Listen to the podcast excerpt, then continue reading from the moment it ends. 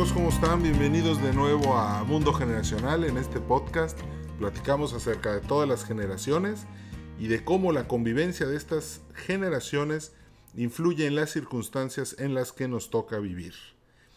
El capítulo de hoy va a estar padrísimo. Nos acompaña mi amiga Rosalba Llanes Rivera, la cual fue diputada en la 74 legislatura de Nuevo León, pero además ha estado también en funciones ejecutivas. Es una persona sumamente inteligente, también es catedrática y pienso que tiene mucho que decirnos el día de hoy. Para comenzar, recordarles que este programa está presentado por el Grupo Metropolitana de Puebla.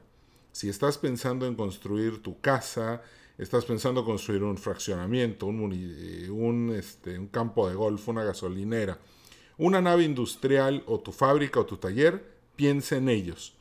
Lo mejor que tienen ellos es que tienen un programa sumamente eh, bien hecho en el cual cuidan mucho el medio ambiente, tienen una conciencia del cuidado de la madre tierra muy alto y por eso los recomiendo ampliamente para que hagas tus proyectos con ellos. Más que una constructora son unos solucionadores de problemas y, y un grupo de individuos que también pueden ayudarte a que tus proyectos se materialicen. Grupo Metropolitana de Puebla, no lo olvides. Bueno, ahora sí, vamos a lo que vinimos. Eh, hoy vamos a platicar un poco de tantos misterios que hay en la política que a veces no entendemos. ¿Cuántas veces decimos, oye, es que eh, el gobierno no hace nada, o es que el, gobierno se tardó, o, o, por qué estos no hicieron nada? Bueno, eh, eso es porque cada quien tiene una función y muchas veces hay que seguir un protocolo para poder hacer las cosas de la manera más clara y más efectiva que se puede para la gente. Entonces, por eso pienso que lo que hoy mi amiga Rosalba nos va a platicar es sumamente interesante. Rosalba, ¿cómo estás? Qué gusto saludarte. Edwin, encantada de acompañarte aquí en tu podcast y muy contenta de saludarte otra vez. Me encanta verte, ya sabes. Gracias. Fíjense que este Rosalba y yo nos conocemos ya desde hace varios años atrás. Hemos hecho equipo en muchas ocasiones. Les voy a comentar algo. Eh, Rosalba siempre es una persona muy comprometida con la educación y la capacitación. En ese ambiente nos conocimos y ella me ha llevado a dar conferencias a, muchos lugares y, también tengo algo más que decir. Eh, de las primeras personas que empezó a llevarme a dar conferencias cuando empecé con el tema de las generaciones fue Rosalba. Muy agradecido Rosalba, muchas gracias. Contrario. Y ahora Rosalba, bueno, cuéntanos un poco de... Eres licenciada en economía, ¿verdad? Sí, soy economista del TEC de Monterrey. Estudié aquí en el campus Monterrey, graduada. Ah en diciembre del 2001, ya hace un buen rato. Ok. Bueno, yo soy egresado de igual, pero mayo del 99, o sea, todavía más. Ahí andamos pegados. Este, ya pasaron 20 años. Oye, Rosalba, bueno, cuéntanos un poco de qué significa ser un legislador, qué significa ser un diputado, qué significa trabajar por la gente desde el legislativo. Para serte honesto, muchos no entendemos cuál es la función del Congreso. Mira, de hecho, yo creo que gran parte de la falta de comunicación que se tiene o de la mala información que algunas veces nos dan los medios de comunicación es precisamente porque la ciudadanía desconocemos qué hace un diputado, qué hace un gobernador, qué hace un alcalde. El diputado no es el que te va a arreglar la luminaria de tu cuadra. El diputado no es al que le puedes exigir que tengas un mejor sistema de atención de emergencias policíacas, llámense médicas, de lo que sea. Eso lo hace el Ejecutivo, que es el que ejecuta el presupuesto. ¿Cómo lo podemos entender muy fácil? Existe una bolsa de dinero en el país, en el estado o en el municipio. Los que ejecutan ese dinero es el Poder Ejecutivo, o sea, el alcalde, con su secretario de Obras Públicas, con su secretario de Servicios Públicos. Ellos ejecutan ese dinero, lo gastan en programas que obviamente tienen que ir en beneficio de la ciudadanía. Claro. ¿Qué hacen los legisladores? Marcar las reglas del juego y el marco jurídico a lo que ellos se tienen que sujetar a la hora de hacer ese gasto. Okay. ¿Cómo? Poniendo leyes, poniendo eh, cláusulas, haciendo reglas de operación, marcando precisamente ese campo de acción de donde ellos ejecutan y no se pueden salir ¿Para qué? Para darle certeza a la gente. La labor de un diputado es precisamente en papel dejar por escrito a través de leyes, a través de mecanismos, a través de distintos instrumentos jurídicos, la seguridad de que el individuo debe de recibir lo que le corresponde por derecho, por pagar sus impuestos y demás. Pero nosotros, bueno, ahora ya no soy diputada, pero cuando me tocó ser diputada, es una labor muy complicada. Te sientes a veces en camisa de fuerza porque tú sabes qué, qué, es lo que se debe hacer, pero al interior de un Congreso pues hay muchos, hay muchos otros contrapesos que muchas veces dificultan esa negociación. Te voy a poner un ejemplo. Yo luchaba y sigo luchando mucho por porque se mejoren infraestructura, educación enfocados a la seguridad vial, como educar a, los usuarios de la vía pública, desde el peatón, al del camión, al de la moto, al del carro. Pero por otro lado, no puedo exigirle a la gente que se comporte manejando o conduciendo o cruzando calles si tenemos reglamentos pésimos, si el gobierno, sea local, sea municipal o sea federal, no invierte lo suficiente en infraestructura para todos los usuarios, nada más privilegian al carro, el peatón rara vez se ve privilegiado con la infraestructura, con todo lo que se invierte en obra pública en un, en un estado, en una nación. Entonces necesitamos ir equilibrando. ¿Qué hace un diputado? Precisamente buscar esas áreas de oportunidad que hay en las leyes, esas áreas de oportunidad que hay para poderle dar a la gente cada vez un mejor servicio, porque es lo que hace el gobierno, el Ejecutivo, servirnos. ¿Cómo pueden ellos dar un mejor servicio? Teniendo unas mejores reglas del juego. Ok. Por ejemplo, entonces, hay una bolsa de dinero, lo acabas de decir, y el Congreso es el que define el cómo. El Congreso es el que define y ayuda, a que ese cómo sea transparente, sea lo que debe ser, sea lo que realmente la gente quiere.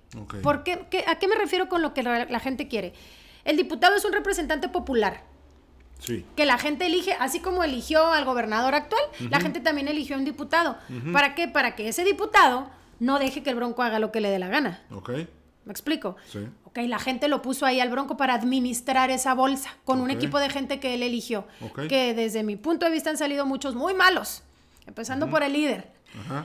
Por otro lado, la gente eligió un equipo de diputados, del PRI, del PAN, de Morena, de todos, para que cuiden, para que vigilen y para que puedan estar al tiro, evaluando, alzando la voz, porque como representante de la gente alzas la voz por lo que está mal y reconoces lo que está bien, también se vale. La política también se, hay cosas buenas. Sin embargo, esa diferencia, poder hacer esa diferencia en la mente de toda la gente, de todos los que andamos por esta ciudad todo el día, es lo, es lo complicado y es lo difícil. Saber a quién exigirle a quién pedirle exactamente que cumpla con su función. La del diputado es generar un contrapeso, no dejar que el Poder Ejecutivo se maneje solo, sino para eso existe el legislativo. Y para eso existe el judicial también. O sea, somos, es un, es un equilibrio que debe haber entre los tres poderes. Pero eh, la labor del diputado yo siento que pudiera ser cada día de más relevancia si realmente los ciudadanos vieran en ellos un aliado y no vieran al diputado como el típico huevón, al que está en el celular, el que está viendo porno, el que se queda dormido en el curul, porque hay muchos otros que son magníficos y son extraordinarios y siempre están escuchando a la gente y tratando de que esa voz ciudadana se, tras, se, se, pueda trasladar a un lenguaje jurídico dentro de las leyes para que la gente cada día viva mejor. Claro. Oye, y ahorita te vas a un punto interesante en el, eh, los contrapesos. Entonces, el, eh, ¿de qué manera contrarrestas a un ejecutivo que empieza a querer ser más de lo que de verdad es? ¿Qué, es ser una voz? ¿Es hacer una ley? ¿Es este comunicarse con la gente? ¿Cuál es, cuál es el mecanismo ahí? Mira, ahorita estamos viviendo exactamente lo que tú dices, pero desde un principio de este sexenio, de este gobierno, eh, nos vendieron esa idea. Oye, aquí la gente manda. ¿No? Porque la gente paga. Y a la hora de la hora estamos viendo que lo que menos ha importado en el actuar de estos últimos años es lo que la gente demanda y exige. El transporte es un caos, la seguridad se volvió a salir de control, no hay un desarrollo económico que tú puedas hablar, que esté pujando el Estado de Nuevo León nuevamente. Le han cerrado las puertas a inversiones muy importantes en temas eh, automotrices y demás. Lo que, lo que muchos de los que nos escuchan saben. Pero ¿qué ha pasado? ¿Qué puede hacer el Congreso o qué está haciendo desde ahorita? En, los últimos tiempos ha habido demasiados cambios y demasiados movimientos políticos y diputados que se han cambiado. Oye, yo era Morena y me hago PRI, yo era PRI y me hago Movimiento Ciudadano, yo era PAN y me hago Independiente o me hago MC. ¿Por qué se dan estos movimientos? Precisamente por la presión social. Cada día tenemos una ciudadanía más informada y esa ciudadanía, al estar en contacto con su diputado y hablar y dialogar con él, se vale, se vale que el diputado llegue y diga, ¿sabes qué? Mi gente no está contenta con mi actuar o no está contenta con el actuar de mi grupo político, me voy. Se vale. Yo digo que hay muchos casos donde se vale.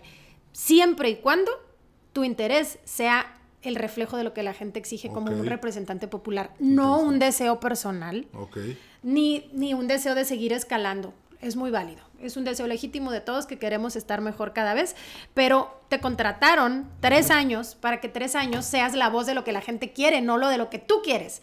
Sí. Esa es la gran diferencia que vemos ahorita. ¿Qué hacen los diputados? Realmente estar exigiendo que se cumpla con la ley, estar evaluando, estar exigiendo transparencia de parte del Ejecutivo y estar viendo que precisamente esa bolsa que estás gastando lo hagas en los proyectos que se necesitan y no en los que tú para tu desarrollo político y para seguir escalando en otras posiciones ves necesario, sino lo que realmente la sociedad pide. Ahorita dijiste dos cosas muy interesantes. La primera, ¿Tú crees que, bueno, el Congreso y los diputados se encargan de la ley de transparencia y de, asegurarse que el gobierno sea transparente? ¿Es una función del gobierno? Eh, la ley de transparencia salió. Todos esos eh, cambios y esos movimientos que se dieron para que ahora cada vez sea la cosa mucho más fácil para el ciudadano acceder o los medios de comunicación, se aprobó en el Congreso. El Congreso puede estar vigilante, puede estar levantando la voz y puede estar ajustando todas esas leyes cada vez que sea necesario para que se vayan adaptando a la vida, ¿no? Pero se pueden estar modificando. El, a mí la ley de transparencia es algo que me gusta mucho en lo personal. De hecho, una vez hice un programa de, de Facebook en, en, la revista Peninsular sobre transparencia y hubo mucha reacción de la gente que no sabía que, que, pueden saber, o sea, pueden exigir y pedir lo que está haciendo el Ejecutivo. Me, este, me llamó mucha atención que hubo mucha gente entusiasmada. Eso me gusta. Y la otra, una pregunta curiosa, este, no sé si me estoy saliendo del tema, pero ¿por qué no ha habido obra pública en Nuevo León estos últimos años? O sea, ¿por qué, por qué vemos menos? O sea, el Congreso dijo eh, no se va a hacer obra pública, hay ajustes de cómo funciona eso, cómo, cómo sabemos por qué sí hay o por qué no hay obra pública. El presupuesto, el Congreso tiene la facultad de aprobarlo o de modificar algunos de sus renglones. Pero es un proyecto que de manera inicial viene del Poder Ejecutivo. En este caso, el gobierno del Estado manda un proyecto de presupuesto de qué se va a gastar y en qué durante todo el año al Congreso. El Congreso lo analiza. Ojo, los diputados no son expertos en el tema, pero tienen equipos de personas que les pueden ayudar a eso. El diputado en qué es experto o en qué debería, en saber lo que se ocupa en el territorio que él representa. Y buscar que dentro de ese presupuesto que manda el Poder Ejecutivo vengan todos esos renglones para tratar adicciones, para poder atender a adultos mayores, para, no sé, para cada uno de los temas que uno ve que se necesita, ¿no? ¿Cómo, ¿Cómo, pueden em, los diputados ayudar? Porque hay mesas de diálogo. Hay manera de platicar con el tesorero del Estado, con el propio gobernador, donde se hace una petición a nombre de la gente, no tiene que ser por escrito, pero en esas mesas de diálogo es donde se tienen que anteponer los derechos de la gente. Sin embargo, yo creo que como ciudadanos, y, ahí es donde nos ha faltado un poco, yo a las leyes, yo como un ciudadano común y corriente, te lo digo mis hermanos en mi familia, la ley la ven como algo que, que te prohíbe cosas, como algo de que ching, que coraje, la, te voy a poner el ejemplo del tránsito, con todo estamos inconformes y, y no vemos que la ley lo que nos da son muchos derechos, pero desconocemos esos derechos. Entonces uno cree que la ley nada más es un bolón de obligaciones que nos están dando y de cosas que tenemos que pagar impuestos y de conductas que no queremos seguir. Pero no, La ley también tiene muchas áreas que son derechos que nosotros tenemos que no sabemos exigir porque a veces los desconocemos. Okay interesante. Y ahí es donde está el área de oportunidad. Platícanos uno para que todos los, ahorita todo mundo, sentí ganas de saber algo que me, algo que la ley me dé derecho a, por ejemplo te voy a poner los ejemplos de, han dado muy sonado los, el recorte de recursos que le hicieron a CONACIT, a todos los jóvenes que quieren emprender, que, que, traen ese gen ya muchas veces de innovar, de generar, y existen muchos programas a los que, bueno, antes de la 4T, a los que era mucho, muy fácil tener acceso, y andan buscando, andan tocando puertas, me tocaban a mí como diputada diciendo, uy, es que mi hijo es un genio en esto y en lo otro, pero necesitamos recurso para poderlo mandar o a un curso o a un, o a una competencia. Una competencia. O a una competencia. ¿Qué es lo que lo hace complicado? Existe una ley que apoya a todos este tipo de talentos bajo unas reglas, bajo ciertos mecanismos que muchas veces son tediosos, yo lo entiendo, que hay que formar parte de una convocatoria, que hay que entregar papelería, pero existen. ¿Qué me, tocaba a mí? Que llega la madre con el hijo, con el estudiante o deportista o con el niño genio, pero ni siquiera saben que existe esa convocatoria abierta, que pueden tener acceso a un recurso para viáticos, para más capacitación, para mandarlo a estudiar fuera, para que aprenda otro idioma. Y las hay, pero también es labor del legislador informar a su gente, estar cerca, no nomás escuchar, sino también informar. Y bueno, fíjate, esto está muy interesante porque ¿cuánto, cuánto talento desperdiciado no tenemos en México, cuántas competencias se han ganado en el ámbito internacional en matemática, en robótica, o sea, yo, le tengo mucha esperanza y mucha fe a la generación millennial. Yo desde que los vi, desde que vi a México ganar en Londres en el 2012 en las Olimpiadas, en el fútbol, supe que algo bueno venía para toda la generación y para todos los mexicanos por esta actitud de comunidad y no tanto de individualismo. Entonces, a ver, entonces, a ver, ya algo que me está gustando es que un mensaje que le podemos dar a nuestros amigos millennials es que llamen a sus diputados y les digan cosas. O que se conviertan ellos en diputados. Desde el Congreso pueden realmente cambiar muchas cosas de la vida que tenemos en nuestro estado. Pueden hacer la diferencia, pero necesito que lo crean y que lo quieran. La generación millennial ahorita trae el sartén por el mango. Son mayoría, son mayoría. Las 46 millones. 46 millones. Las empresas empiezan a comportarse dentro de sus esquemas de RH conforme a lo que ellos necesitan. Exacto, sí, pues eso me dedico yo y eso, es lo que está pasando. Todo se, está transformando precisamente a la forma de actuar de todos ellos. Ellos pueden hacer la diferencia. Lo que yo quisiera, y por eso soy catedrática en la Facultad de Ciencias Políticas en la Universidad Autónoma de Nuevo León, es precisamente inspirarlos, generar eso dentro de sus ganas, dentro de su espíritu, dentro de esa comunidad que ellos han ido generando en su generación, para que se, para que se animen, para que formen parte de, para que ya no sean parte de esos legisladores o de esos servidores públicos o de esos funcionarios que nada más son títeres y se dejan manejar, sino que hagan valer, para empezar, su pensamiento y segundo, todo lo que sus 46 millones que traen atrás quieren. Claro. Entonces, para un ciudadano común, sí es, es una buena idea comunicarse con su diputado porque incluso le puede dar su sentir y el diputado eso le puede servir para, para, para, para actuar en otras en otros escenarios, ¿no? Claro, claro, pues de eso debe de partir el, el, actuar de un diputado. Bueno, voy a empezar a, comunicarme más con mi diputado, lo prometo. Ténganles fe, no todos son malos, es como en cualquier otro ámbito de la vida, es como que hay el futbolista que falla el penal, pues también los hay en diputados, ¿no? Pero hay gente muy dedicada y gente que, realmente se dedica a ser profesional en lo que hace y a buscar la forma de hacer las cosas bien. Ok. Y Rosalba, una pregunta. En, cuando a ti te tocó estar en la legislatura, hiciste ¿cuál fue tu iniciativa de ley? ¿Cuál fue tu, digamos, tu, tu momento más importante? ¿Qué fue lo que más te gustó, lo que más disfrutaste siendo diputada? Yo creo que tres temas. A ver, adelante. Tres que fueron mi, mi bandera seguridad vial. Ok. Un paquete de leyes para generar un entorno escolar seguro, sobre todo en el perímetro inmediato de cada escuela, para que haya, eh, bueno, por un lado, poder educar a la comunidad educativa en el cruce de calles, en los señalamientos viales, y por otro lado, que la infraestructura que se genere de prevención de accidentes a su alrededor vaya de la mano. Qué bien. Se, se llama Perímetro Escolar Seguro, se aprobaron desde diciembre del 2016. Ok.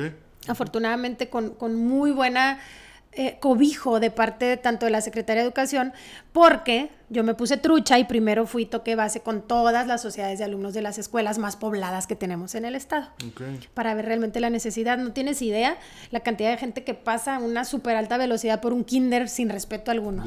Ahí hay que poner infraestructura, ahí hay que poner reductores de velocidad, ahí hay que poner señalamientos, ahí hay que poner bordos, ahí hay que enseñar a los niños cómo ah. cruzar, hay que dar talleres. La sociedad civil organizada está encantada, eh, con muy buena participación de algunas ONGs en ese tema.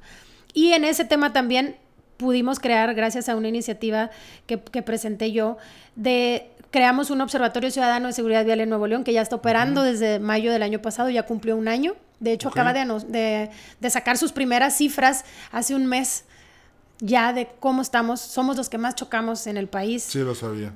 Entonces, y si, y si llueve, ni te digo, ¿no? Entonces, bueno, eh, pude dejar esa semillita, ya está funcionando el Observatorio de Seguridad Vial dentro del gobierno del Estado, integrado en, mayormente por cargos honoríficos, por expertos del tema, por académicos, por los que realmente pueden hacer algo, ¿no? Otro segundo tema es el de los migrantes. Ah, caray, qué interesante, a ver no, no, teníamos una comisión de asuntos migratorios en el Congreso y yo la pude crear de manera especial, que solo duró mi legislatura, pero pudimos, eh, yo puse la iniciativa, creamos eh, precisamente la Comisión Especial de Asuntos Migratorios, donde tocábamos no solamente a los, ¿te acuerdas de de todas estas personas que nunca recibieron aquel dinero que les habían prometido, que ya son abuelitos y que estaban buscando, eh, que fueron jornaleros agrícolas hace en el cuarenta y tantos. Bueno, pudimos conseguir un fondo de 20 millones precisamente para entregárselos a todos ellos, pendientes, que era que era más bien solidarizarse con la espera de años que habían tenido para recibir su dinero. Pero por otro lado también pudimos hacer grandes, eh, grandes cosas en la ley de derechos humanos, pudimos generar eh, una inercia de trabajo desde el Congreso del Estado con mesas de trabajo para apoyar a todos los retornados y repatriados mexicanos que pudieran llegar en cualquier momento, porque caía justo cuando entró Trump eh, a la presidencia de Estados Unidos, con ese discurso de odio hacia los latinos y hacia los mexicanos pudimos preverlo y pudimos dejar asentado un plan de atención para todos ellos. Aquí tengo una observación. E, e, esa comisión debió haber continuado, pues ahorita nos están mandando a todos los... Continuó, pero creo que no ha tenido mucha actividad. Hasta ahora he visto, he visto poco avance en lo que se venía haciendo. Pero bueno, la semillita ahí está. Todo es cuestión de que un diputado se ponga las pilas y reviva el tema y pueda continuar con la labor que traíamos. Esto he visto en las noticias que muchos que no aceptan allá se están viniendo a Nuevo León. Eh, de hecho, leí que hay unos que cuando ven lo bien que les ve Nuevo León ya no intentan la... Es, es, es, un polo atractivo para ellos. Hay trabajo, hay desarrollo, hay comercio, ven el estilo de vida que tiene la gente y se transforma en su second best. Claro. Oye, no puedo llegar a mi sueño americano, pero me quedo en, el sueño mexicano, que es Nuevo León. ¿no? En mi sueño regiomontano. Exactamente. Y es, eh, ahí pudimos eh, avanzar mucho, con muchas también, con Casa Monarca, con Casa Nicolás, con algunas casas de migrantes que atienden a centroamericanos, porque lo que queremos es un trato humanitario hacia el migrante. Claro. Sea el origen que sea. Es una condición humana. Sí, sí, sí. Entonces se puede de incluso destinamos un pequeño fondo de 5 millones de pesos que me tocó a mí crear como diputada también. Y el tercer tema es la niñez. Pude hacer, eh, con el apoyo obviamente de todos los diputados, porque hay que convencerlos a todos de que voten tu propuesta, de todos los colores, para crear un fondo de atención a la niñez maltratada en el cual yo pedía 52 millones de pesos distribuido para los DIF municipales, para que puedan tener unas pequeñas defensorías que se llaman defensorías municipales. ¿Qué hace la defensoría diferente a todo lo que ya tienen los DIF?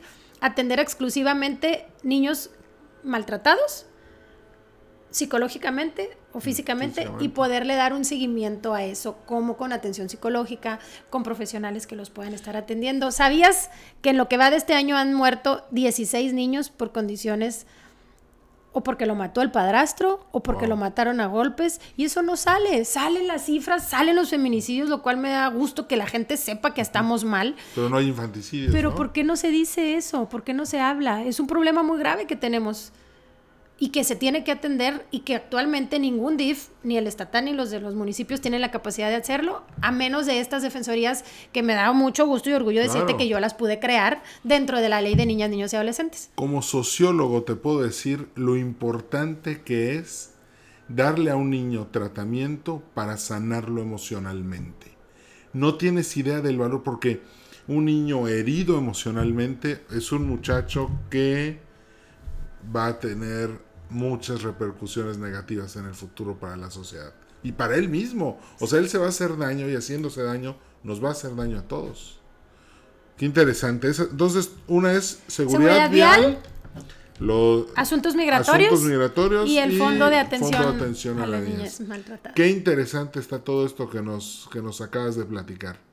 Entonces, ¿qué les recomiendas a los millennials? Que sean felices, número uno. Número uno, ¿ok? Que en eso no batallan porque son expertos. Son expertos. Me queda claro, la generación X somos los que batallamos de repente para elegir qué queremos y cómo ser felices, pero ellos lo tienen muy claro.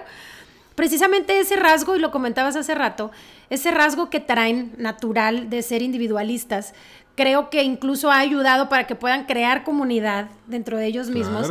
Para estar bien con el entorno tienen que estar bien con ellos mismos y en eso ayuda, en eso ayuda la forma millennial. Ellos traen el sartén por el mango, como te lo decía hace rato.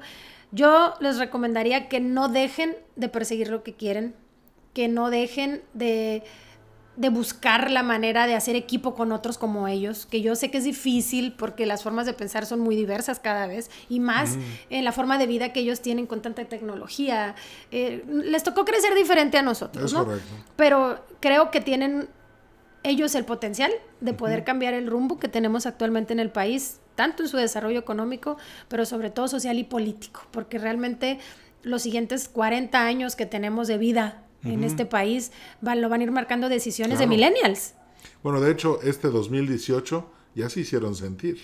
Sí. Cambiaron drásticamente, así como nosotros en el 2000 los X nos hicimos sentir y pusimos a Vicente Fox. Ajá. Y en el 76 los boomers se hicieron sentir y vino la reforma electoral de Jesús Reyes Heroles. Cada vez que una generación entra al mercado, político, social, eh, el que sea económico, tiembla. Sí. Y, este, y, el temblor llegó antes de lo esperado, se esperaba en el 2024, pero su número es tanto, son 46 millones 401 mil ciudadanos. ¡Boom! Es mucho. Es mucho. Se sintió por eso el, cambio y no, no todos estuvimos listos para entender qué era lo que, cuál era la ola que estaba viniendo. Y no han votado todos los millennials todavía. Todavía faltan o sea, va a haber otro golpe en el 2024. En el 2024 se va a sentir todavía con más furia este, este, este golpe político de, cambio. Me gustaría, me gustaría que en el 2021 se sienta en Nuevo León. Ojalá. Espero que realmente eh, quieran participar. Espero que con pláticas y con espacios como este que abres puedan ir viendo lo relevante que es que se involucren. Mientras la gente siga apática, mientras ellos, los chavos, los millennials, sigan apáticos a este tema, pues no vamos a poder generar un cambio real. No. Se necesita que participen, se necesita en un sentido que voten y que, salgan a votar, por favor. Sí, en un sentido figurado que se levanten en armas, o sea, que realmente crean y sepan que ellos son los que ahorita pueden cambiar las cosas. Ok, perfecto. Porque así es. Sí, claro, así es. Oye, Rosario, fíjate que este, qué interesante todo lo que nos has dicho.